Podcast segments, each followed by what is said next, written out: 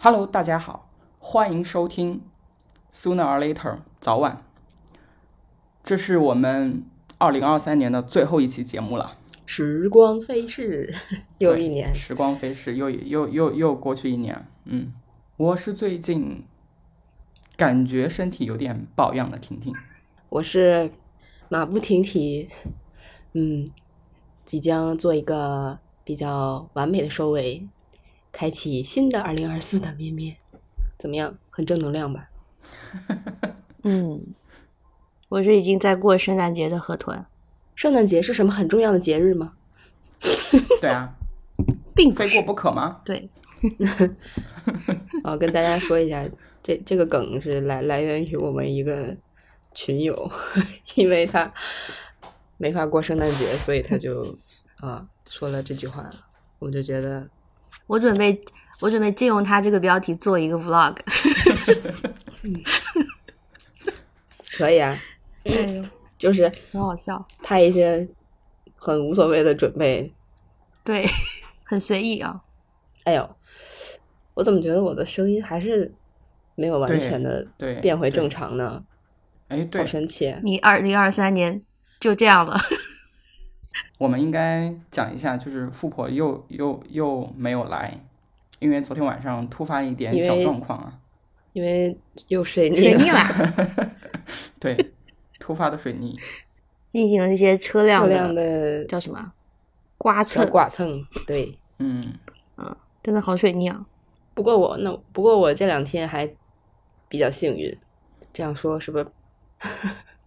还是讲一下吧。就是继上次中了二十块彩票之后呢，嗯、昨天前天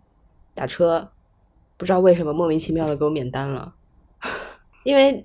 你们知道滴滴有很多那个券儿嘛，就是一大堆乱七八糟的。其实我都因为我最近不怎么打车，所以我我很久没有研究那个什么什么套餐啊、什么券儿什么的，我都没有管过，也没有领过，就不知道为什么莫名其妙，虽然距离很近，但是还是免单了。就一付款发现是零元，然后我就嗯还挺开心的。然后呢，还有昨天晚上，因为就是又搬家了嘛啊，呃，处理一些这个猫猫的用品，昨天就是又添置了一些东西。我是第一次在抖音啊，我我说这个名字不会被 当成广告什么的吧？我不是第一次在那儿买东西，但是我第一次买这么贵的东西，你们懂的。以前都买一些像拼，把它像拼多多一样用，可能。然后就是因为那个我想买的那个东西，它只有在这家店的呃抖音商城才有卖，所以我就特意去过去买的。我也是像以前一样懒得去查什么红包、什么券什么的，点进去直接找那个我就买了，然后发现也是莫名其妙的，就相当于免单吧，因为我只花了一分钱，很开心。这就是你没有年终奖的代价吗。我靠，你这转的也太扎人了吧！是不是？天哪叨你一下，年终奖是什么？说不定有呢，一千也是年终奖。也是哦，过年红包。而我在前两天的圣诞我们的聚餐上，就相当于年会吧，我只抽中了二十五元的星巴克礼品卡。哎，你提醒我了，我那星巴克上次花六十八块钱买的券还没有用完，然后它马上就要过期了。我劝你把那些券就是送人吧，当圣诞的礼物。那些券是满六十减十八，电子的啊真是一个毫无诱惑力的优惠呢。星巴克是什么非喝不可的东西吗？星 真的是，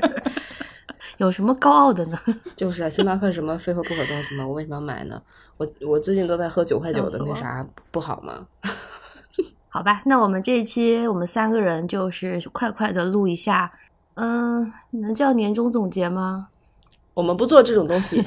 对我们不做这种对东，西。但是就是类似这种最后一期嘛，然后不出意外的话，应该上线的时候刚好是圣诞节吧，因为国内也是周一，嗯就是大家还是上班对吧？所以可能可能还是会啊、大家可以在上班的这个途中听一点我们这种这期应该会简短一点这个 年终回顾。然后富婆不在嘛，所以我们三个人就是快快的用我们的角度吧，去回想一些具体的东西。好了，就是比如一些事情，什么呃旅行啊，或者是吃过的好东西啊，或者是之前忘了说的，有什么分享或者是什么影视剧、游戏的盘点吧？就个人向的啊。对，那我们就开始吗？还是你们要有什么最近一周分享的事情吗？婷婷讲一下吧。对，婷婷这个身体微恙啊，我觉得也也算是也算是年终总结的一部分吧，就是人生第一次体验到了啊，就是我从小的一个遗传性的东西吧，我觉得是，就是呃有那个耳漏嘛，但是以前就是从来都没有过，啊，你上次对说过，就是以前没有过这么严重，就去年的时候突然有一次非常严重，但是去年我就是有点懒得去管它，然后就是抱着哎能拖就拖，然后就让它自己消退的那种心态，就随就就随它去了，然后结果就去年我觉得应该是一种幸运吧，就它自己长了一个月以后，然后就慢慢的消下去了，就结果今年又长了一次，就是此时此刻又长出来了，而且非常非常大，从正面我自己照镜子的时候都能看到它，就是在耳朵边上凸出来一个巨大的大脓包。然后呢，我就去昨天昨天嘛，正好就是陪我的同伴去医院，然后在同伴的极力游说下，我又去看了医生。因为上就是这周二的时候去了一次，就是看诊的那个医生说，我那个那一天周二那天就是用医生的话说，就是要熟没熟的那种状态，就是它还没有完全长成，那个时候没有办法做任何的处理。但是呢，昨天就是去医院的时候，它就已经比较摸起来就比较软了，就属于成熟的状态，就是需要把它切开，然后把那个脓给排出来。就之前我为什么一直不去做呢？因为我在小红书上搜了一一圈，所有人都说巨疼无比，因为要把它那个切开来以后，就是拿什么东西进去，就是刮，然后把那个脓给排出来，所谓的排脓术。整个人就是看了一下，前前天的时候吧，我看了一个视频，就是非常详细的展示了一下这个东西怎么弄。然后当时看到的时候，我就觉得绝望了，这怎么世界上怎么会有这种东西的出现？因为昨天就是去了以后，医生就跟我说啊，你这没有其他的办法，如果你自己就是不做不做这个排脓术的话，你这个是没有办法消下去的。然后就想，哎，好像就是已经到了不得不弄的程度，因为下个月不是还要出远门嘛，所以我就想着说，就赶紧把它弄完，这样子的话，避免在旅途的过程中产生什么奇怪的情况吧。然后昨天就弄了一下，我反复的跟医生确认，我说这个要不要打麻药？他说，嗯，打不打其实没有什么，没有什么差。就后来他想了一下，说，哎，算了，我还是给你开一个麻药吧。他说，其实真的没有，没有，嗯，没有什么区别，但是可能会有一些心理作用吧。所以你打麻药了。对，后来我就就是先先是打麻药了，就坐在那个他们诊室的那个椅子上，然后就上来他就把一管麻药推到就是我耳朵旁的一个不知道什么地方，推进去以后，就是有有没有十秒钟中间的间隔，他就立刻拿起了手术刀，然后我 我立刻就问他，这怎么我说回事？这就开始了。然后他都没有跟我对话，他就没有跟我说 啊，现在现在我们就开始弄这个东西。嗯好，不是麻药不是要有对啊，我？以为就是说麻药推进去以后，最起码要过个两三分钟的时间吧。没有哦，就是麻药推完了以后，他把那个麻药的针管放下，然后就立刻拿刀了，上来就是咔咔的给我一通弄。就是刚开始切的时候就也还好，没有那么没有那么痛，但是我就感觉他换了一个东西以后，就是非常的痛。我感觉他 那你麻药白打了就，是没有用嘛，因为据说是 他是骗你的吧据？说是啊，就是就是因为有脓在那个地方，所以就是麻药就是渗透不到那个神经那个部分去吧，大概是这个意思。所以打跟不打其实没有区别。但是他确实应该等哎，哪有十秒钟就开始了？他给你打一剂水吧。就 是我觉得他没有给你打，就是我从来没见过 十秒钟的，。真的是很快。我以为就是昨天也是我人生第一次打麻药，就是我不知道居然是这种流程。然后他就你被骗了。弄完了以后就还好。我给自己就是很大的压力，就是说，就感我做了很强的心理准备，就觉得它很痛很痛。但事实上是全程做下来的话，就嗯没有想象中的那么痛，但确实是非常非常痛了。结果就是 医生还在跟旁边的医护人员说啊，就是要这样子去刮它，要把那个什么东西给刮出星星面来，一定要刮到他痛。哎呦，我在想你在讲讲什么东西啊？当着患者的面讲这种话，我就今天要去换药嘛，我就心里面又开始打退堂鼓了。但是事已至此，就是咱们就说没有办法啊，就是生病了该去医治就得去医治啊。你换药不会有他做手术那么痛吧？换药好像是一样的，就是啊，他他说还要弄一对遍啊，就是就是要弄，不然的话就是排不干净，然后就是一直会长不好。我觉得他麻药是骗你嘞，就是 那个医生可以跟你说麻药是什么非打不可的东西吗？对，但是现在好像局部的这种麻药也不确实不用等太久，可能你那个剂量就是不太够。你知道我看到那个交费单的时候，那个麻药多少钱吗？看到的时候我就觉得应该没有什么用，那麻药才两块多钱，对啊，我觉得他骗你的啦，就真的嗯没两块五毛三吧，还是多少钱？他我有明显的感觉，他有就是针管儿，我看到他拿了针管儿，然后扎到那个皮肤里面去了，我我有感感受到，但就他给你打了个安慰剂，我觉得就是安慰剂啊。嗯，两块多钱，比我比我去弄眼睛的眼睛的那个麻药还便宜。我连那个牙齿那个麻药啊，呃当然你们弄牙你们也打过，他那个麻药我觉得都是，呃，扎了好几针小针嘛，嗯然后他会让你等等一阵子啊，那我也以为还有口含的那种，就是纱布，嗯对吧？敷一敷，然后他会让你等一阵子。我我大概等了有十分钟吧，哪有那么快？然后我看别人做肠胃镜的也也是 没有这么快啊，哎，都是要等的。然后消掉也是要一阵子，好吧？婷婷在年末做了一个勇敢的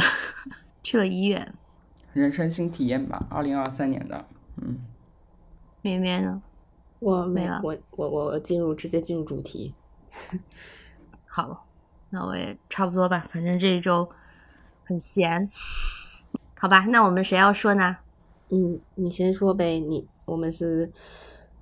怎么着分几个我说分几个主题？那我先说一个很现实的总结吧，这个也不是什么主题，就是一个感受啊，嗯，就是现实感受。我今年最大的感受就是通货膨胀。嗯，因为今年我真的是，我想了一下啊，就是去年这个时候我们在聊呃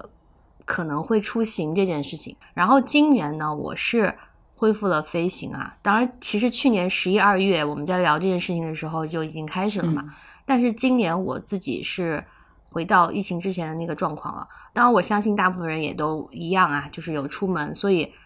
应该能理解我在说什么啊。但是呢，可能我还是飞的比一般人要多，所以我明显感受到出行费用这件事情。呃，就如我们去年这个时候聊天，我们在那预估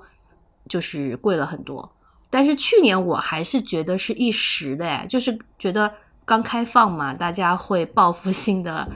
消费。但是经过了一年，我现在的感觉就是，就是整体在通胀，东西全面都涨价了，也不会回到以前了，就可能是一个一个趋势嘛，就是好像过二十年还是多久，大家就会有一样这样的一件事情。但是我觉得我们现在在深刻感受这件事情，就是我们长大变老的一个过程啊。就是以前可能我们小时候也有这样的时刻，但是对我们自己，因为那时候小嘛，也没有赚钱，就是 影响不是很大。但今年我哎就觉得钱这个事情啊，开始理财啊什么的，反正结论就是大家又沧桑了，这是生活层面上的一个重要总结啊。接下来应该就是我们可以分分开聊的吧？还是你们也有一些这种现实层面的总结？我觉得我们没有吗之前 讲差不多了。对啊，那就精神层面上的东西吧，就是我们看过的嗯，作品，嗯，要盘点一些个因为人我今年就是一整个报复性、报复性看演出嘛，所以我准备过两天我要发一个总结，我的微博把我所有今年看过的演出都发一下。我感觉搞不好还会漏掉，什么时候这样过？前半年的甚至已经已经快忘了，主要还是主要在后半年比较集中。对，嗯，就是算今年算发现了自己一个新的一个烧钱的爱好吧。天呐，每年每年都会发现，我们都会发现新爱好。之前我们在聊什么乐高，然后后来又，反正每次这个钱 我还在买啊，我就是对，就是千八百的，不会太少。嗯，乐高涨价涨得非常离谱，各位朋友们，我现在就买不起了。所以我们也没有再买了，主要是也没有地方摆。我有没有我有没有说那个古灵阁这个事情啊？就是我买古灵阁的时候，没有，我跟你们肯定讲了，但我在播客里有讲，就是我本来不准备买它，因为摆不下了，因为它很高。然后那天去店里看见了它的实体，我又觉得很漂亮，然后我就买了。我在店里买的，结果买了之后呢，因为它很大嘛，我还拿了一个车推着去付钱的时候，我当时心想，因为我对乐高非常的了解，然后对哈利波特这个系列，是那个城堡也好，还是什么对角巷，我都非常了解。然后我心里的预期价位，这个古灵阁可能在美国就是二百九十九这个样子，结果付钱的时候他跟我说四百二十九，我当时就是嘣，但是我已经把卡拿出去，然后我就买了，买了之后我想说什么？四百二十九就是贵了一百多啊，我不知道怎么会这样定价，就是涨价涨得非常的离谱，它已经超出了我两年前对这个。产品的一个评估的认知，所以现在我也是对古灵阁是我最后买的一款吧，就后面我就没有再买了，很恐怖哎，明年再说，现在对暂时不准备买了，太贵了，而且我们不是盼了很久它出动森的嘛，结果它真的出了，真的出了，可是非常幼稚，对，就是和我想的完全不一样，他出了一个算小版吧，就接近于迷你了。嗯，做的就不太精致。我希望它能再大一倍那个版本，就是我就是想要那个商店，结果它是商店和一个小房子、小动物的家是一起的，是一套，就太小了。哎呀，估计我也不会买，还不如那个网网友们自己搭的那种。好的，我今年最大的一个花销就是看演出，所以嗯，可能在心里会讲一下，就新的爱好就是看音乐剧。还不是话剧，话剧和音乐剧和舞台剧三三个类型吧，就是比较比较爱爱上音乐剧。然后这两天不是《La La Land》要重重映嘛，然后很多朋友说要再去看。我我对这片子还好了，我就说为什么《马戏之王》The Great Greatest Show 不不重映？然后重映我一定要去看。然后这两天就看到消息说应该也会重映，哈哈，很开心。就。哦，对，还忘说了一个类型，还有舞剧，就大概这几个类型，今年都是，呃，非常也不，嗯，就是都接触了一下吧。然后以前以为自己是欣赏不来舞剧，今年也发现自己很可以欣赏，就是就是那种纯纯被美哭的感受，还是很很好的。你下一步会不会开始听交响乐啊？交响乐，呃，也不是没听过，就我。觉得，对我今年年初的时候，应该是跟我妈去看了一个交响乐。嗯，如果他演奏的主题是我有兴趣的，还真没准会去看。因为年初的时候是看的那个是那个童年回忆嘛，童年的那些动画片的那些原声，就还挺开心的。然后一般的那种古典的，我可能不太会去。这个东西小时候我妈是没少带我去，但我小时候不懂，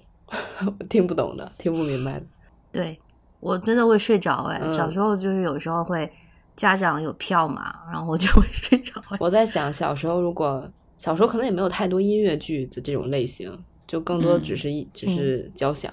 如果有的话，如果那个时候我妈带我去，老去带我去看，我可能那个时候就会爱上，然后可能人生从此不太不一样，进入音乐圈了。那谁知道呢？我我要排排排一下啊，就是。我我看的其实不算太多，就比起那些真正的发烧友，他们的一晒票跟一大把那种，我就还好。嗯，但是我还是要排一下我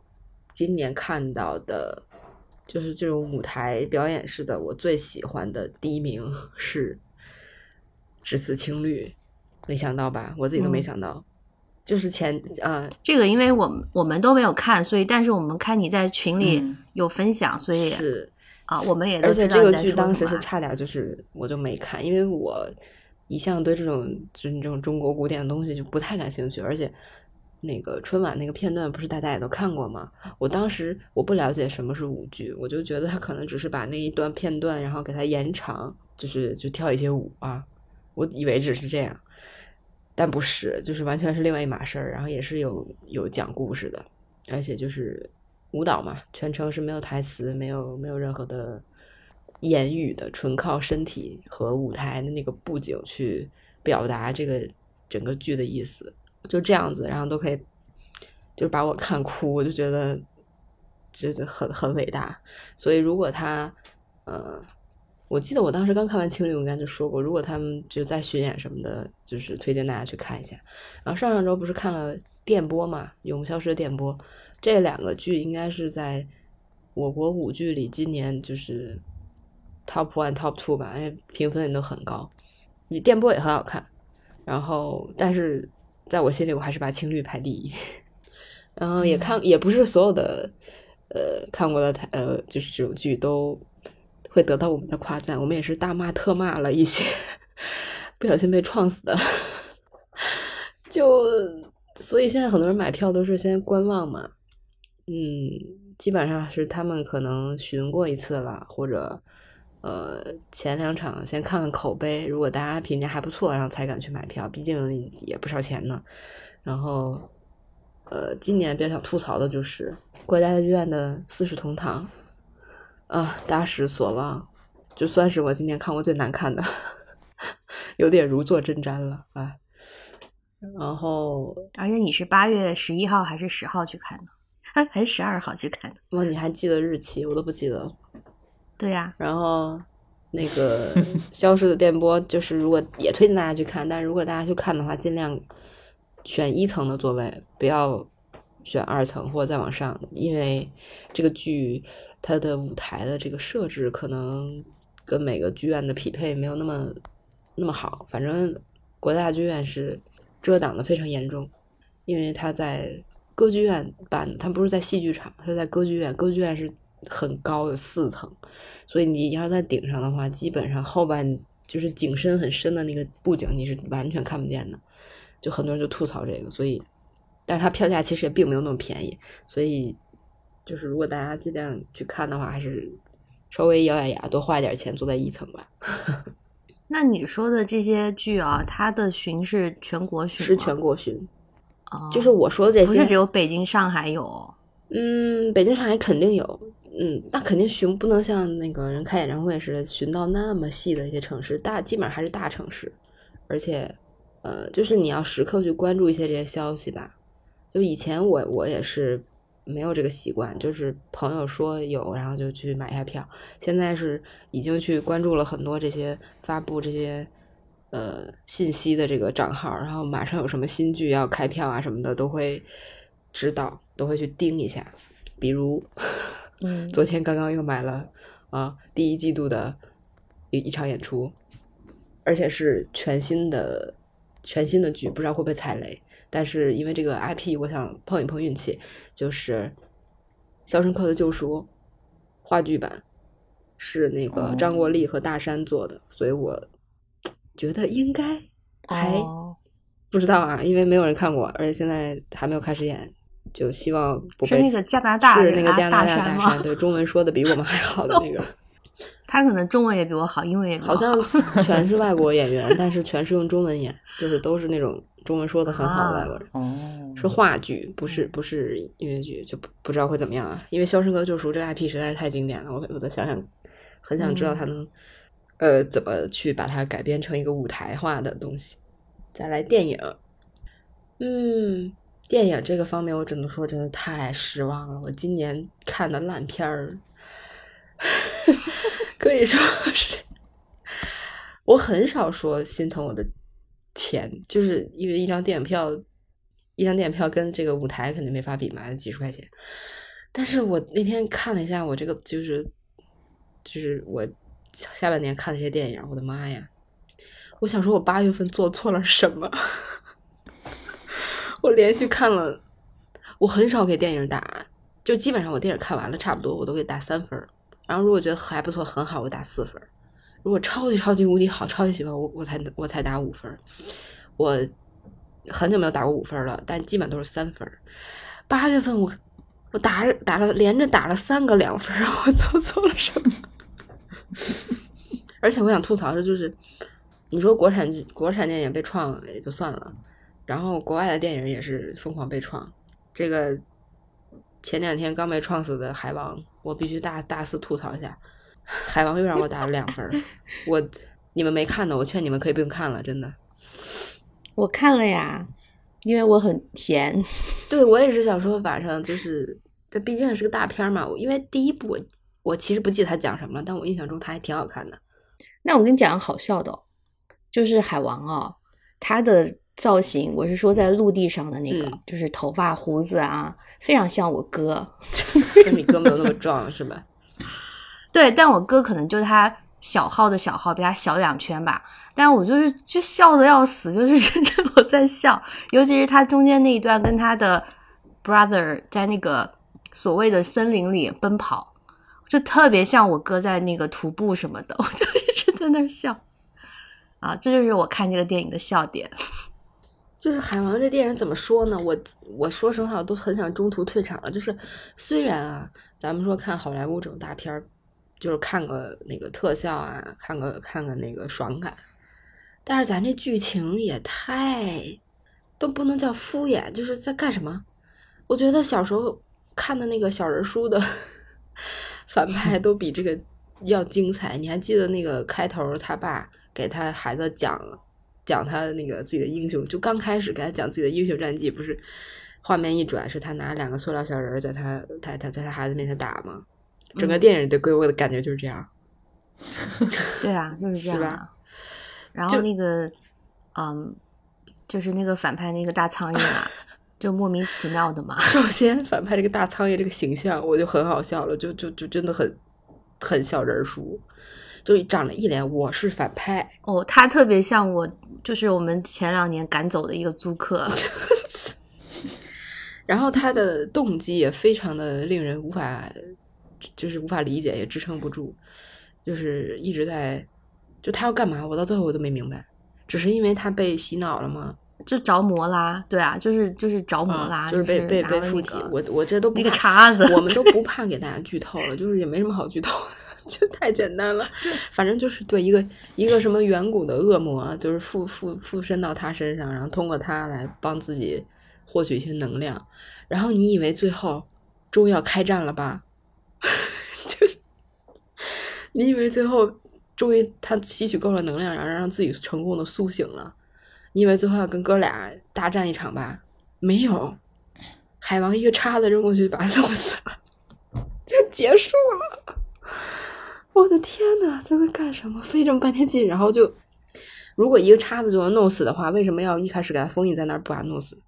我就觉得他导演是温子仁嘛，嗯，所以他拍的那个画面有好多都特别像恐怖片，就是搞得就是神乎其技的。嗯，jump scare 什么的，对不对是吧？我是觉得有很很有他的风格啊，那个画面。我觉得他自己都摆烂了，他就给我一种，哎呀，随便吧，就凑合拍一拍吧，就是这边这边弄点儿，那边弄点儿。但他们都去国内宣传，我也是挺意外的，就是有点在美国摆烂了，然后就是 去亚洲赚赚钱，就那个感觉。哎，好了，总之就是非常的吐槽，然后整个就是剧情还是围绕你们 family，没有人可以动我的 family，就是 always family。哎呀，我的烦死我了！论 family 的讲述，咱们这个好莱坞不如来看一看我们这个涉涉过愤怒的海，让你看看什么是 family。但电影的话，你因为你刚才说你看演出嘛，那电影的话，我今年就是一个接触吧，嗯也是一个尝试。然后我嗯，刚刚已经想了，就是如果你要盘点喜欢的电影啊，我认真的想了想，今年我说不出来最喜欢的一部啦，但是我可以说有几部吧。嗯，我也说不出来然后。其中就是，对，其中就是有一个对我就是后面几个月做的事情有产生直接影响的嘛。所以按顺序讲吧，其实你刚说 Family，我觉得《银河护卫队三》我今年真的很喜欢，就是第一部今年第一部看的很喜欢的电影。然后就是像像 Barbie，嗯，然后第三部是那个过往人生，然后最后就是怪物什么人生啊，想必你们能猜到，过往人生 （Past Lives）。啊啊啊啊！对，然后就是这个答案也非常的显而易见，因为我们之前都聊过嘛。然后在这几部中呢，只有《Past Lives》是我没有哭的，但是其他三部都在电影院大哭。说起来，它怎么说，就是《银河护卫队三》大家都看了嘛，它就是一部商业电影，但是我觉得它就很成功。很成功，我的妈呀！看完《海王》之后，我觉得人银河护卫队简直就是神，对啊，然后他就是活该 DC 就是这种 IP 这种这种超级英雄的 IP 里，他是目前这几年吧，就不要说什么漫威系统了，就所有系统里，我觉得最好看的一部分。然后让人哭的呢，其实你知道他那个套路，就是是他用小动物的部分就，是同样的一个一个对一个框架，其实大家都一样，但看你怎么把它填进去嘛。是，但我们这种人肯定就会上不上上当啊，你就是会哭。但是 我喜欢的还是他们那个团队感，嗯，就是也很土，就是 family 嘛，嗯而且它的设定就是每个人有自己不同的背景，然后不想回顾的那种过去，但是大家就选择成为 family，互相救赎。就这个设定很俗气，但是就是很让人喜欢。而且我就是很俗气，我就是喜欢 happy ending，所以我每次看到他们合作成功，我就是很爽。那个像 Barbie 呢，我们专门聊了一期，所以也不多说了。我觉得它是，呃，就是没有意想到的，因为所有人之前看预告都觉得它是一部很搞笑、很轻浮的那种 那种真人大电影。我觉得它是女性的商业电影的一个重要的作品，你可以说是里程碑了。然后第三部呢，我觉得很重要的就是《过往人生》，我不知道后来你们看了没有啊？这因为这 部电影它它是很小众的，它是我比较我比较私人的一个共鸣，就是我不觉得国内有非常多的观众会很喜欢吧，因为只有你经历过那种呃就女主一样的背井离乡，然后你有文化的冲突，就是你很迷茫，你不知道你到底属自己属于在哪儿，或者是你把自己带到男主，就是你本人一直在等待，然后你的人生中有有人离开，你很想去他的地方看看，那你可能会带入。所以这部电影它有点就是在欧美的口碑非常好，我觉得可能因为像美国还是一个移民国家吧，可能就是能感同身受的人多一点。但是总体来说，它是一个小众电影，然后影评人给的赞誉很高，所以它是 A twenty four 今年要去报名一些 奖项的作品啦。对，就今年是 A twenty four 的小年，因为去年真的太火了。嗯，对吧？嗯 今年比起来就没有什么特别出圈的东西，但是对我来讲就是很重要，因为就这是我的个人总结嘛，就是我今年最后几个月就是去 A twenty four 见世面，然后这个就是因为我看了直接的原因啊，真的直接就是我看了《过往人生》之后，我觉得就是他们的怎么选片选的内容非常在我的这个喜好上，然后我又看到他们在招人，我就去投了简历嘛，就很自由散漫的一个行为。然后我觉得人到中年能去感受一下也是比较好啦。嗯，要推荐一下这个电影公司给大家哦，以后他们出品的电影大家都可以看一看。他们已经很红了，就是对，我觉得他们目前我不知道以后会怎么样，但是目前当然今年也有烂片，因为我们后面几个月他出的只要是公司出品的电影，大家都会去看，有非常烂的片啊，我就不说是什么了，有点面子。但是我觉得他们就是很多条线，然后给不同的这个项目的主管非常大的自由空间，但是都有一个重点，就是他们非常尊重创作者以及非常的精细，呃，整个环境也是很好。我先讲感受吧，因为这几个月我自己是学习的心态，但是有时候我不会觉得自己是一个小白，反而你会被很多人尊重。对，当然就是美国人喜欢称赞你啦，但是我会觉得就是他那个感觉是因为所有人都是在一种用心做事的状态里，大家都会比较单纯，就没有什么呃企业里的那种等级关系或者拿架子，反就是大家都是一个求知欲很强的那个样子。然后，因为我们每个人有不同的背景，所以你可以说不同的故事，就是分享自己很真实的东西。那我就是会遇到，比如说一个就是比较有经验啊、有名的什么编剧吧，他会愿意花很多时间，特别真诚的听你说你的想法，因为对他来说，就是他不太了解，所以他想知道。然后大家的目标就是把这个东西做得非常的贴近生活，非常的真实，所以就这个感觉很好，对吧？我你们应该能懂啊，就面面 你应该能懂啊。嗯就这样的团队应该是就给你感觉非常好，但是现实也是很赤裸，就是比如工资真的很少，而且 我心里也很明白，就是这样的状态它不能持续一直下去。嗯就比如我们这个项目是三个月，因为我们三个月就要做出来一个东西，可是结束之后，同样的你去换一批人，三个月可能是完全不一样的一个状态，对吧？就是它不是一个很稳定的东西。那我们一开始是学习的心态的时候，你可能有时间你去做几个月、一年也好，但是你还是要找到自己的方向嘛。就是你到底是想做创作者呀，还是你想入这行啊，还是说你只是呃想玩票啊？反正都是每个人要找自己的方向啊。那我就是明天还是主业回去上班的，但咱就是说会继续搞一个斜斜杠的兼职吧，因为我还是比较喜欢这个氛围。虽然我也逐渐感受到他们当文艺工作者真的会让人进入疯癫的状态，所以我自己的想法还是留一个兼职的渠道。嗯，不过我觉得也是要明白一件事情，就是这世界上有很多你看起来高大上的东西，其实都是草台班子啊。整个世世界就就是草草台班子嘛。嗯对对，我觉得明白这个也是蛮成人的感悟啦。嗯当然我，我不是说这个公司 A twenty four 的问题啊，我是有一个感觉是行业的问题，就是可能我们以前不知道，就是里面到底是什么样的。呃，而且他们这种工作，因为做出的成果是过于的光鲜亮丽，所以会让你有一些想象和滤镜。但是当你真实去参与工作的时候，你会明白，就谁不都是那样吗？每天都在处理一堆鸡毛蒜皮的小事啊，对吧？就是谁都是在工作而已啊。哦，打断你一下，就是 我记得我们之前聊《瞬息全宇宙》的时候，好像之后有个幕后的一个采访，就是说采访他们整个导演组在制作这个片子的时候的一些流程，你就会发现根本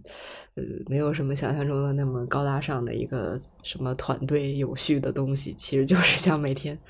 大家上班一样，一头焦头烂额的对处理完这个处理那个，有什么事情就弄就对，我想说，这是他们的一个企业文化。是，所以我就是有参与这样的企业文化之后，我觉得大家都是很很有灵感的人，非常有才华，但是就就是就是没有那种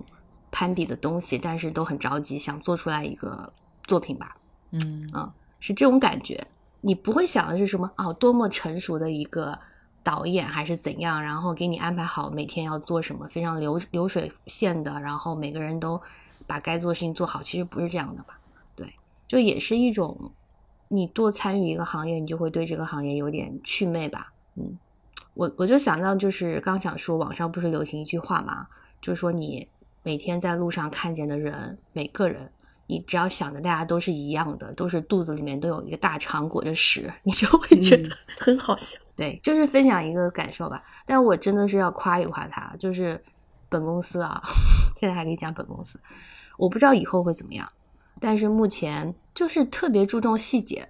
因为像我的这个范围还是亚裔的文化嘛。那现在其实在美国，嗯，有很多人都在拍亚裔的东亚的题材。但是有一些拍出来就是浮在表面的，我相信不是因为编剧的问题，不是因为就是他们不懂或者是呃不知道怎么去写一个故事，而是我觉得参与的人和要考虑的东西太多了。就比如说那个皮克斯的那个《疯狂元素城》吧，就今年的嘛，嗯他电影放完之后，工作人员的。那个名单几乎百分之八十都是亚洲人，你能看出来那个姓就是拼音啊、罗马拼音这些。我相信他们每个人都是有自己的想法，就是做知道自己作为一个呃亚裔移民在北美是怎么样的。可是它如果是一个商业的动画电影，要考虑的太多了，就是你要考虑美国人能不能看得懂，你要考虑一些政治正确，你还要考虑什么全年龄的人能不能共享，然后它就会变得把东西减少、减少、减少，然后就变成一个非常俗气的一个主题，就是这种的。嗯可是 A twenty four 非常的细腻，因为他们愿意去专注一个小的点子，然后给创作者很大的自由，就所谓小众电影公司嘛。对我当然也没有参与到很商业的部分啊，就是营销什么的，因为我看他们的营销和那个品牌什么公关一直在招人，在扩张啊，所以以后我不知道会不会也商业一点吧。但现阶段来讲，嗯，就是进行的也不能讲嘛，反正就签了保密条款，你知道我现在憋死了，每天非常憋。但是像去年的，是的，跟大家说一下，就是河豚不是不想讲，就是不太能讲。很多时候，我们这个节目，我们几个就是其实有时候真的很憋，就是有太多 东西想讲就不能讲，只能讲一些擦边的，就很烦。我们也没办法，哎呀，烦。河豚这个 A R 四这个，我觉得以后这样吧，因为你给我是给大家那开个天他们 Q 要 A 开吧，有什么好奇想知道的，就不要问那个具体的项目，就是就像你刚才讲的那些类似的这种我工作氛围的东西，对，因为我我也因为我也不是说什么我都知道的吧？啊只是有时候你听到同事体验嘛因为毕竟聊到，我相信没有人有这个经验，所以大家开放 Q A，你有什么想知道的疑问，大家写邮件来提问，然后专门也来专门做一期 那个半期问答回答。我觉得讲真的，你外汉的话，其实你只会关注说是接下来你拍什么东西，嗯对吧？我你像我是当那天他们要开记者会了，我才能讲就是要拍《死亡搁浅》的，就这种东西，当然我们不会是参与的，我们完全跟我们无关。但是因为你在那个里面，你会听见嘛，你会听到很多同事说这个事情，包括跟呃小岛秀夫来美国啦什么东西的，对吧？你能听见嘛？是这个意思，有一些传言吧。对，然后我刚想讲就是你说《妈的多重宇宙》这个这个电影啊，它是一个例子，因为它是大获成功了，所以会被很多人拿出来反复的剖析。然后我看的时候觉得它真的是集合了公司的企业文化呀，因为你们看新闻也知道，什么预算不高，什么特效简单，然后每天都是焦头烂额的拍，然后题材上呢，虽然是华人家庭在美国，但说实话。呃，我看导演啊，就是那两位 Daniel，并不是说我要拍给美国人看，或者是要拍给全世界的华人看，他就是以自己出发的，就是那个呃关家勇，就是他作为第二代移民，以观察到他妈妈的样子为灵感嘛。然后哦，我知道就是有很多的评论，包括咩咩都说，对这个电影有一个诟病的是，他结尾处理的太大爱了，就一切都和解了。嗯然后很多人就觉得很俗气，就是有点不真实，因为你前面那么荒谬，怎么最后就是以爱和解了所有嘛？但是你们知道吗？就是我后来看了关家勇的他妈妈的采访，我就明白为什么会大和解了，因为他的妈妈是一个呃，就是上完本科到美国读研究生的台湾人。然后是非常传统的一个华人妈妈，就是对自己的几个小孩要求非常严格，又要求他们从小什么温良恭俭、学习好，就这样的一个阿姨。然后在家当了二十年家庭主妇，后来孩子长大了，她才自己出去开餐馆。然后她就说，从小就会发现这个这个关家勇跟其他几个孩子不一样，就是他非常不适合主流的学校。后来上大学也是，就是按照你知道华人的传统要去那种很正统的大学，但是他就发现儿子不开心，然后他就说：“那你不然去读电影学院吧。”就是这位阿姨她说了一句让人很感动的话哦，就是她说：“她说我对这个儿子，我一生的目标就是让他能做一些看起来很傻，但是他好喜欢的事情。”然后我看到这个就觉得，哦，那这个电影就是导演的信仰啊。就他心里真的是觉得他妈妈会跟非主流的子女和解的，然后我就想说，当时电影拍出来的时候，那么多人说结尾太大爱了，那你说 A twenty four 会不知道吗？就是他们整个项目肯定会知道，但是尊重导演的决定啊，但是你知道，一部电影它不代表整个公司的价值取向，因为今年还有一部剧叫《Beef》，然后这部剧就是反的，就是说东亚人永远无法和解的亲子关系。嗯然后我我就是觉得，那那因为他们是差不多时候拍的嘛，所以我就想说，挺好的，就这个环境啦。那他也是尊重编剧的这个个人的喜好啊，就是编剧可能大部分的东亚家庭就是这个样子的，就是觉得，嗯，我们永远无法和解。大部分的父母就是要求你怎么怎么样，然后要养儿防老，然后小孩就永远要让妈妈 感到骄傲，就是这样子的。嗯，这是我的个人总结啊，就是整个是说他们的这个环境给我上了一课，然后对我自己现在的一个感受是，我现在讲话其实我现在讲中文嘛，你们觉得还好，因为我觉得也是我回到中文的语境里我会收一下，但其实我现在在表达上非常的直接，就是以前可能还会用一些代词，就是会委婉一点，我现在就跟他们在一起有点就是有什么会直接的说出来，而且嗯，就是用脏话会比较多。对我，我感觉到今年有一个这样语言上的影响，哎，但是回到中文的话，我好很多啊，就是又回到我们熟悉的这种语境了。有时候我在想，他们下班之后回家也是这样说话的吗？是不是没有办法回到那种正常的状态？我也不知道了，挺有趣的啦，就是见识到一群奇怪的人。嗯，然后我最后一部电影是怪物嘛，那上周也讲了，也不多说了，就是也希望大家早日能看到吧。我后来搜了一下，网上好像没有资源，没有，应该还要再等。还没有。对，那就可能也快了。它后劲非常的大，我真的觉得，我没有想到今年最后一个会给他。我感觉今年就是有一部跟你们不太一样，就另外两，如果是排前三的话，就是呃有两部跟芭比和那个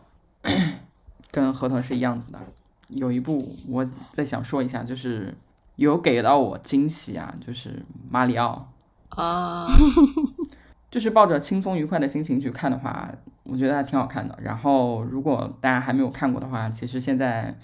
就是已经上了一些视频网站了嘛，也可以看一下。它就是轻松愉快的啊这种故事，合家欢，嗯对，就是也也也算是 family 的一个故事吧。其他的话，我有一个就是之前讲讲过一点点，但是没有展开讲的一个剧，就是那个《凡尘之下》。然后就是啊我会觉得会推荐大家，就是有有时间的话可以看一下，它还蛮简短的。然后它的那个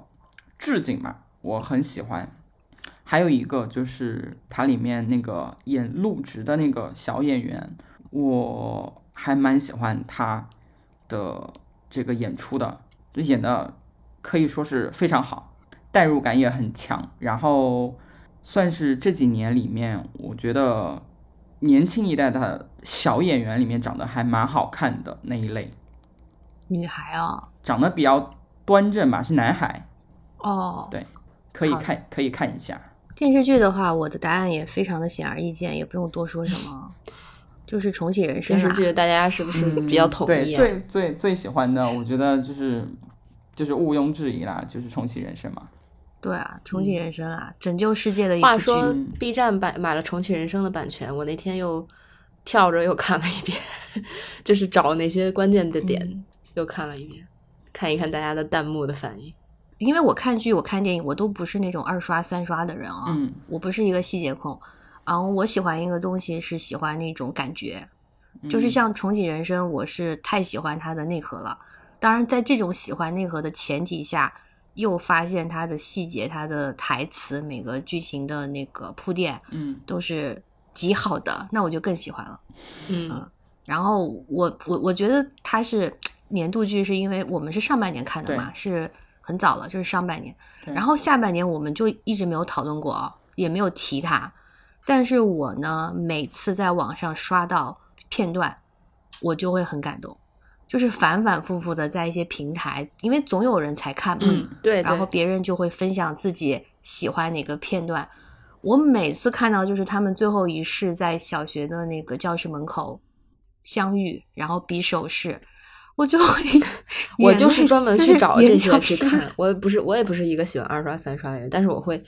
去跳到这个点上就看大家弹幕的反应，就看大家都那么真的震惊，我就很爽。我鸡皮疙瘩真的就一直在起来，还有那个安藤樱演的，他的朋友就都死了，就是啊，他自己走过那那个路的时候，我真的鸡皮疙瘩。我现在讲这个，我鸡皮疙瘩都会起来，就是太神剧了。对，怎么会有这样一部剧啊？嗯，对它的设定，包括就是各种气质都非常非常的特别，嗯，就是太突出了，所以也没什么悬悬念。可能也只有日本人能能写出、拍出这样子的故事，就是中国和韩国就都、都都不行。是啊，我记得当时我们说欧美要是拍这个，会变成什么超级英雄，什么 返回自己的那个，反正就类似这种。欧美重拍会疯狂滥交吧？什么鬼？真的，你看那个年，他们回到高中时候，回到大学时候会发生什么啊？你觉得欧美人能干嘛？对，天，欧美的一些青春青春剧啊，就是这样子的。哦，还有一个就是我本月本月又看了一下那个，也不是又看了一下，是看了看了那个棒球大联盟。就这个剧呢是二零一九年的剧，之前在播的时候我就有看到别人在推荐嘛，然后当时就觉得我对棒球也没有嗯嗯没有任何兴趣，而且完全不了解，所以我就当时没有看。然后今年就是这个月嗯没有实在是没有东西看了，就把它找出来看了一下，嗯推真诚的推荐给大家，真的蛮好看的，就是它没有讲太多跟。棒球本身相关的东西，它就是一个可以把它当成一个职场剧，或者说是看的时候会有一点点，我觉得我看的时候啊，有一点点燃，就是燃燃不是说在他们打棒球赛事的那种紧张，而是就有有一些你无可奈何的一些事情。然后男主是一个。演的是一个去所谓的团长吧，大概就是类似于球队经理的那么一个角色，然后他要去把这个球队在那个非赛期，然后做一整个调整，就是怎么用人啦，然后教练啦，球球员的买卖啦之类这这些工作，然后到最后就是我这也不算剧透吧，就是已经播完了，然后。就在最后的时候，他已经把球队调整到一个比较完美的状态了，然后大家都已经上下齐心，准备要去冲击这一年的冠军，去好好打球的时候，结果就是球队遇到了一些问题，然后他就被踢出了球队吧，算是。就我就觉得说，你经历了所有的努力，克服了很多很多的困难，当你准备要跟大家再齐心协力去攻克难关的时候，结果好像就是不被需要了。但我觉得男主身上展现出来的一种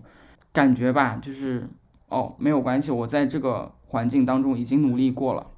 那既然这里不需要我了，我还可以再去做我自己热爱的事情。这心态是富婆吗？那 我觉得就是人人人的现实生活可能就是这样子吧。就你你你努力过了，就有点像我们上一期讲的那样，就是尽人事听天命，有一些无可奈何，但是摆好心态，你就积极的去面对接下来的那些事情就好，不要执着于啊我已经如此努力了，为什么我不能继续走下去？对我婷婷的二零二三的一个心灵成长哦，所以婷婷把最喜欢的电影给了马里奥。是吗？哦，不是，不是，不是，我最最最喜欢的电影是芭比。芭比啊，好吧，那轮到我了。哎呀，请问您，我刚刚想接着接着海王来说来着，就是一个对比嘛，就是最近上映的《狗神》，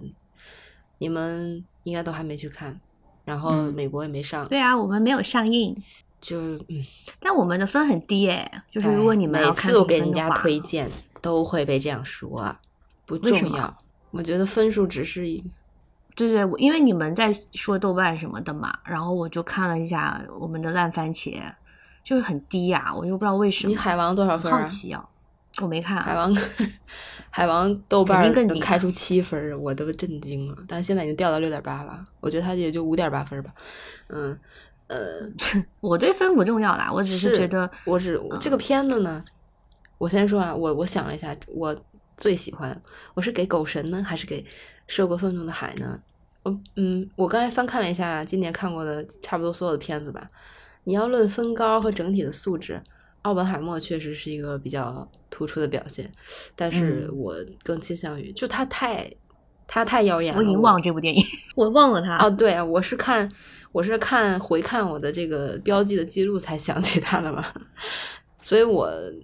嗯，就这两个片子我都都很喜欢，因为狗神是刚看的，所以我可能现在对他的这个这个热乎劲儿还在啊。我当时看是因为确实是冲着他那个分儿高以及导演，因为吕克贝松，嗯，众所周知，我最喜欢的电影，就目前为止最喜欢的电影还是这个杀手不太冷，就是吕克贝松的嘛，啊、目前没有电影能超越他，所以呢，当时我一看这个评分以及这个导演，我就说他这这这必须要看呀。然后看完了之后，就是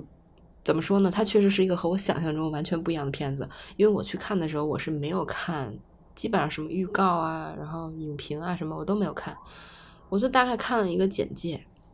然后我以为是那种，我不知道你们之前。哦，你们应该没看过，是我之前在北影节看过一个类似的片子，叫《白色上帝》，它也是讲一个小女孩和一群狗的故事。就我以为它是一个讲动物的片子，结果它不是，它是一个讲人的片子，它就纯纯是讲这个主角，就是这个男主狗呢，狗确实是跟他很重要的一环，也确实是就衬托他这个这个片子的一环，但它也更像一个象征，所以啊，反正我看完之后，嗯，第一反应是这个片子很像小丑，很像 Joker，因为整个片子围绕着主人公的这个遭遇以及他的一些啊精神状况和他 遇到一些事情后的这个处理的办法，但是他又蛮和 Joker 不一样。我当时刚看完，我出来我就跟跟你们说，我说我比起 Joker 更喜欢这部。虽然很多人可能会拿它当跟 Joker 比，然后说它是它的什么姐妹篇之类的，但我觉得它更更柔软一些吗？嗯，我说不上来。反正，嗯，虽然整个框架包括套路，我觉得烂番茄评分低，是因为可能 美国人就是有点受够了这种所谓的有一点什么政治正确之类的东西吧，还是因为他们对但我们还没上映啦，我觉得，我觉得它是欧欧洲哦的评价，就是烂番茄。哎，但是法国本地的的评价也还挺好的诶，就呃，那我不知道。对，所以我觉得可能因为没有大面积上映，还不够客，这个这个分儿还有点极端吧。我不知道会不会上啊，因为 吕导就是嗯，不不是很待见好莱坞，不感觉不是很想沾边呀、所以他这次也是。呃，第一就跑中国来跑路演，我没想到他们会来中国路演，哎，就而且就是跑得很勤，就快快赶上国产片的路演了，而且他们还去了很多，做了很多别的活动，比如他们，因为北京这这个周这这星期非常非常冷嘛，零下十几度，他们就一人穿了一件军大衣，然后去去那个流浪动流浪狗之家去送一些东西，我觉得天呐，这么拼的吗？就是挺感人的。然后这个这个片子看完之后，我得说，我就算是把男主列为我最喜欢的国外男演员之一了。就是我以前其实完全不认识他，就虽然啊，你看他的简历，他演过很多大片，他三块广告牌，什么《绝命毒师》他都演过，但他不是主角嘛，所以我其实这种这种片子我不是主角的人我都没什么印象，而且我有点脸盲，所以我记不住他的。我现在看这个片子，我就完全记不上，因为他演的太好了。就是我觉得评价，就是现在就是很难有一个故事的剧情，就是那么的让我们有新鲜感。嗯所以这也是我们刚才说重启人生非常打动我们的原因，因为它就是挺新的。但是我觉得现在很难嗯再写出一个这么多么新颖的一个框架和故事。所以大家说这个像小丑嘛，就他还是在可能在那样一个框架下，但是更打动我的就是很就在在在这种情况下打动我的就是一些细节，就比如说，嗯，你演技啊，你的一些眼神啊，包括你某一个转场的处理啊，和某一个情节的安排，只要嗯。这个部分超级打动我，那么我就认可你这个片子，因为我觉得这个导演的这个洞察力和他知道怎么用这些镜头的这些语言去传递给我这种，我就是 很激动，我就坐在我真的是在电影院落下 落下眼泪。对，其实现在我觉得你要是说看影视作品啊，嗯，就像我们上台群里也浅浅聊过嘛，我觉得是两两，也是有工作相关，我不嗯展开说啦，嗯就是要么是创作者的事情，要么是表演者的事情。就是两两个，如果两个都非常好，那当然是神作了。嗯可是现在你可能只要求有一方是做到很脱俗的，你就会很感动。就我可以说，这片子你们还没看，但是看简介，我得说，我我为之感动，并不是一，并不是因为狗，第二也并不是因为他的悲惨的经历，就是什么童年阴影什么很惨，也不是因为这个，而是因为他过程中可能只是他人生中的一个一小部分经历的某一个场景的某一次嗯。触动，然后导致他后面人生的可能就直接就变化了，我就这个这个这个太太震撼我了，而且你我不给你们剧透啊，你可能无法想象，是因为这件事儿，就是这件事情发生在一个狗的片子里，可能你们想象不到，但是你们到时候看了就就嗯，然后我就去查这个这个 K Lab 这个演员的 这个资料嘛，我发现果然就是他又是这一卦，什么哪一卦呢？就是这种雌雄同体卦。就很他的对他的剧照啊，包括什么都很很有那种啊艺术气息。然后，毕竟人家也得了这个戛纳的影帝嘛，真的不是盖的。嗯，我觉得这部片子也值得给他一个影帝，不知道会不会来年不知道会不会有很多提名。然后我也不知道吕克贝松这个这个这个片子的宣发是是怎么弄的，就是为什么 只在中国、亚洲和和一些就是就没有大面积上映吧？不知道这个宣发公司是他可能嫌弃他嫌弃好莱坞吧？他就在中国，然后是日韩、台湾上映啊，台湾上映，但香港没有上映，就很奇怪。对，不知道为什么。因为香港可可能香港有鹤里活吧，有鹤里活大道。嗯可能。反正我身边看过的人，好的，就是我推荐之后就看了，也都很喜欢，就是或者是我们同时看的，都会再推荐给其他人。但是我一每每次推荐给其他人，大家都说啊，可是烂番茄评分很低，就我就嗯，你会后悔的。大家会看烂番茄吗？会，就是因为你不是应该你们都看豆瓣的？不是，就是都会看嘛，因为会去看这个片子的人，多少还是对对这些电影相相对感兴趣的嘛。他们也知道烂番茄这评分是一个标准什么的。嗯，反正我准备去接下来把这个男主的这个这个戛纳这个影帝这个片子来看一下。所以你是没想到到快到年底了，突然冒出一个你的年度影片啊？对，没想到，是吗？就是只能说可能是我前前段时间看太多烂片了，然后看了一个这个，就 它没有那么的好，对，它绝对不是那么完美的电影，就是有有有了一个对比，就是没有这些对比，嗯，就是就在我心目中，这个片子它不是说一个多么厉害、多么牛逼的电影，它是一个触动我的电影。用我一个朋友的话说，它是一个看完之后不想去评价它到底是一个好电影还是坏电影的一个电影，就很触动我就够了，就是一种体验。对，对啊，就是我觉得个人像就是这样，可能你嗯在这个时期自己的一些情感对对对就是我或者是正好这时候需要这个，就说明一个好的演员多么重要。对我不想去，就我看完了之后，我不想去分析什么什么什么桥段、什么剪辑、什么这故事有没有 bug 什么，我不想分析这些，我就想停留在他震撼我我们都是蛮感动的那一刻，对对，就就很够了。我觉得怪物也是这样嗯子的，就是你不要去推推它的什么悬疑逻辑，就是画面很震撼你，某一个场景你非常的感动，你就是不知道你哭了。是，的，我我们家现在有些人在讲话，非常的吵。嗯嗯，年度电影、年度剧集、年度舞台，我因为你们没有演唱会吗看，就只有我在看这些舞台剧什么的嘛。那你们要评的话，只能来拿演唱会来说。那演唱会的部分，那你也要就演唱会是演唱会啦，我哦觉得没有是个东跟那个西 什么舞剧、话剧嗯还是不一样。对，好吧你只能说年度演唱会，你们年先说吧，因为我答案非常的明显。啊我我答案也非常明显，就是我没有什么选项。我演唱会看的不多，今年我只能给张惠妹了。嗯，张惠妹也值得啊，没有说只能的意思。我 嗯我现在就是 因为张惠妹还在巡嘛，她这周在嗯深圳，嗯我是属于是小红书刷到那种现场视频，只要刷到我就会点进去，只要刷到我就会去点进去，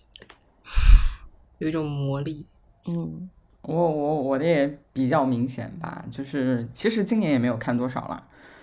但是嗯，就是蔡依林嘛，很明显。其实我们都聊过，对对，所以我们就是如果你一直听，就肯定知道我们会张惠妹输给了蔡依林 不，warning 不 warning，不这个这个这个这个输给了蔡依林就是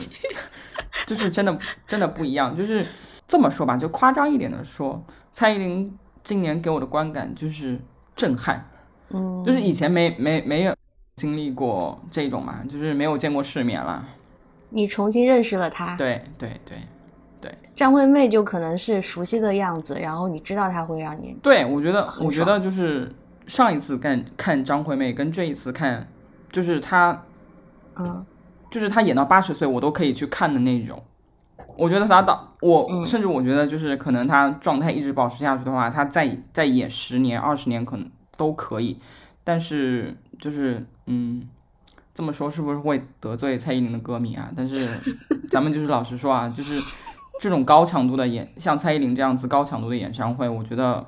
不见得再能演十年二十年，就是真的很辛苦。嗯，那唱跳和唱是不是一回事？，对对对对，真的真的真的就是不一样啊。而且她还有高还有体操，我感觉，对，就有有有一些可以真的是入股一个蛮蛮高难度的东西，你可以看得出来，就是他他在他的这种巡演跟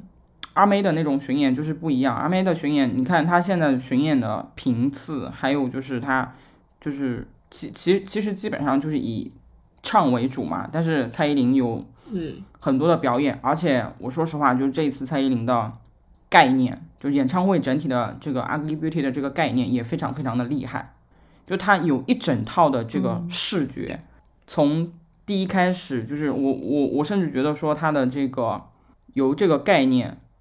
做的这一套演唱会的视觉都非常厉害，包括他就是放的那个在现场放的那个 VCR，我不知道你们有没有在网上就是看过他就是演唱会现场的那个 VCR 整整段啊没，有，我拒这绝，这个看现场的。这个真的 我看过演唱会，就是让我油然而生的一种敬佩。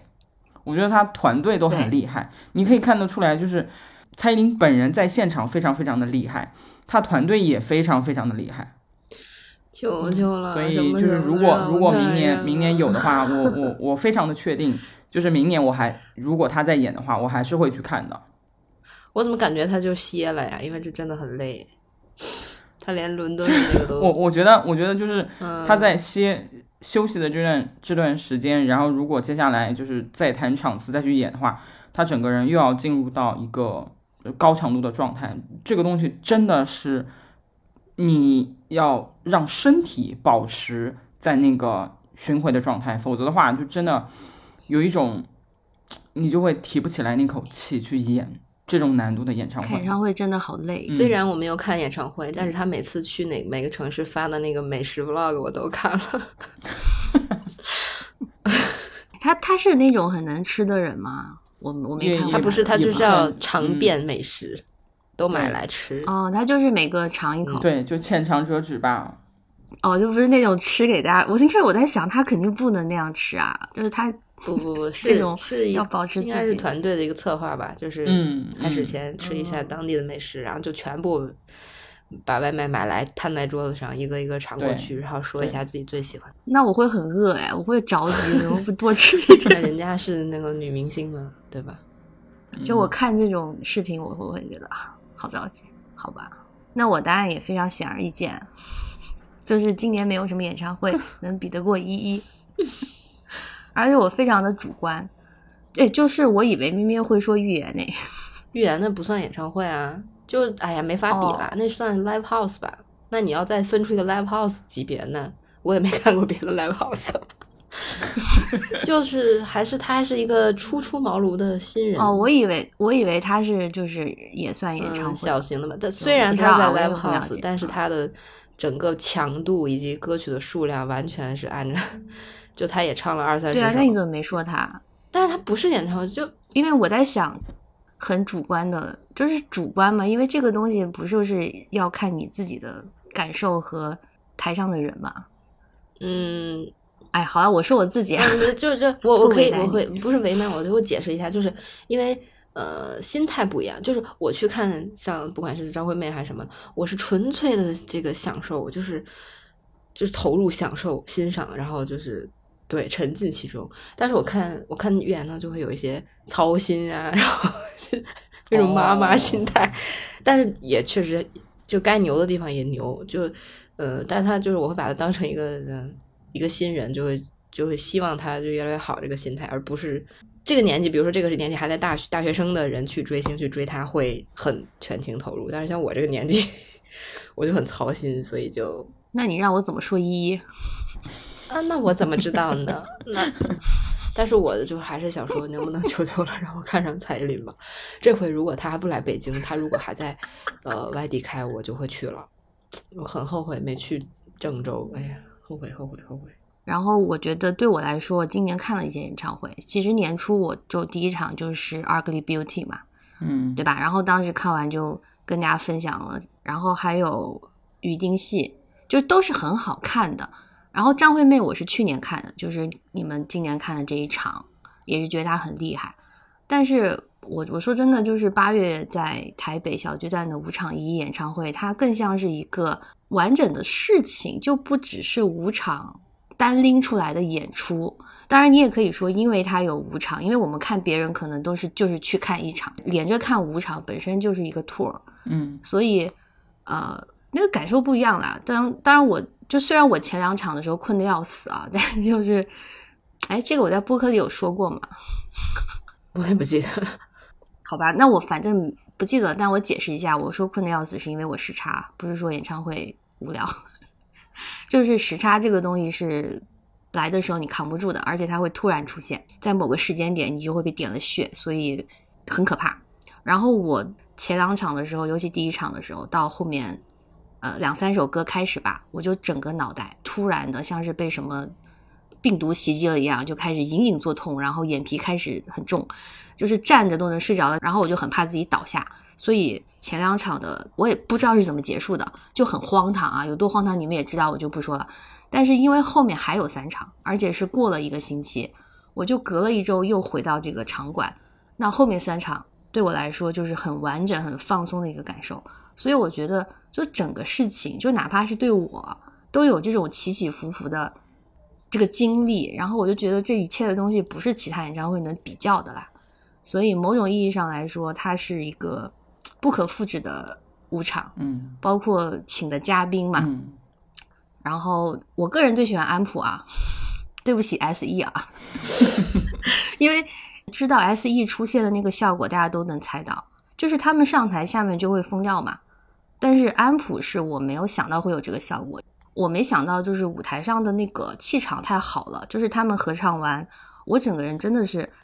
就是心里有点被玛莎击到，你知道吗？就是有被疗愈到，真的心里会净化的那个感觉。然后我觉得是以前，因为真的好久了，就是在前一个巡回是如果，就是那个时候完全不会有这样的感觉，就现在真的是有一种心灵被净化，就是我都能说出这样的话。所以呢，我是说我用词很严谨，我说今年的演唱会没有什么能比得过依依，是因为我觉得今年以后只有她自己能超越她自己，就是这个女人无法预估啊。安普也也来大陆开了嘛，马上。嗯对，但是安普有一种，我觉得安普真的特别厉害，他写的东西，包括他说的话，都是那种很戳中我的，而且我会觉得他就是比我会说的多得多了。但是我不知道他为什么，呃，我不能讲它不火吧，就是我觉得是不是大家还是看脸呢？也不是，他也不是那种没有，其实哎大家还是要看一些那个，就现在大家太压抑了，你知道吗？不太能静静的去听歌。你像呃呃，蔡健雅、杨乃文这种票房也，就票卖的也不是特别好。但他们一直都这样啊。嗯，就是大家坐下来静静听歌的人相对比较小众，大部分人还是想嗨。就我觉得这这个这个某种程度上来讲也是一种玄学。你要说他们歌不火嘛，我觉得他们歌就是普通人听的也很多。嗯，蔡健雅怎么会不火呢？嗯，他那那那些歌对吧？可是就是在在在演唱会这种票房面前，好好像 life 上是吧？还还有还有一种可能性吧，就是大家可能接触的不太多，就是他没有在内地俗气一点的讲，是不是近些年来没有上过综艺，然后没没有做过就是这种大规模的这种巡演，就是巡演的场次特别多啊。我知道了，我总结一下吧。嗯，其实就像可能是因为我这这一年看了太多舞台的原因啊，就是歌好听，就是大家听歌爱听你的歌和舞和演唱会这种舞台艺术是两码事儿。就好比一个小说好看，你把它改编成话剧和舞台剧是另一码事儿。对，你不可能直接把小说里的词拿过来念，你也不可能，就是他，嗯，我觉得可能在就这些人在舞台的这个另一层级的这个设计上、策划上，可能就没有那么的突出。你像不管是张惠妹还是蔡依林，张惠妹就算她这一次的巡回主要是站桩，她也没有在视觉上和体验上大打折扣，她就是完全还是很沉浸。一个是她舞美嗯就是很厉害。她不会让你觉得我好像就是坐在那儿，呃，听了一场音乐会，我们一一的舞美也很厉害。对呀、对呀、我就是说这个意思嘛，就是哎，扯远了啦。嗯就是现现在大家只能说越来越视觉动物吧，然后更更嗯多方位的一个综合性的体验，对那种感觉就是，如果我很多人会觉得，如果我就是听音乐会，那我在家听 CD 不是也没什么区别吗？我我觉得我不想分析太多啊，因为我也没看过所有人的演出啊，这真的是我们涉猎也是有限嘛。但是你刚刚说个人像啊，我先是说了一些主观的想法，就是自己的。但是其实演出本身，我客观来讲，中肯的说，不主观，我觉得依依非常的 top 了，就是非常用心，唱的非常好。过，哎呀，真是的。哎，这没看过不能不能总结吗？不能总结吗？我先我先要看过了，我们也可以说，生气。好吧，我我我真的就是说，因为我看了张惠妹，看了蔡依林，然后我就是你能准确的说出她的优点，嗯，但是结合自己感受的时候，其实我是觉得会唱，然后用心，然后有那种成长的感觉，嗯。在依依上都能看到。对，当然她也非常的花钱啊，所以对，就是这个整个演唱会的这个造价也是不是一个对对等级？对，所以它不是所有人都能开的。我我我承认这件事情，就是你首先自己必须要累积到一个程度，无论是你的作品、嗯还是你的，心里面的东西，还是你的钱，你都要累积到这个程嗯度，你才能开出来这样的演唱会。所以这样数起来就没有几个人能开了。那其次，你还要长得好看，是吧？这个很现实。我知道很多人就是看脸啊，不像我。所以就是，好吧，你们说没看嘛？就我希望明年大家能看到更多的演出吧，因为真的在舞台上会发光的呀。Hopefully，是啊，是大家都能吃点更好的。嗯，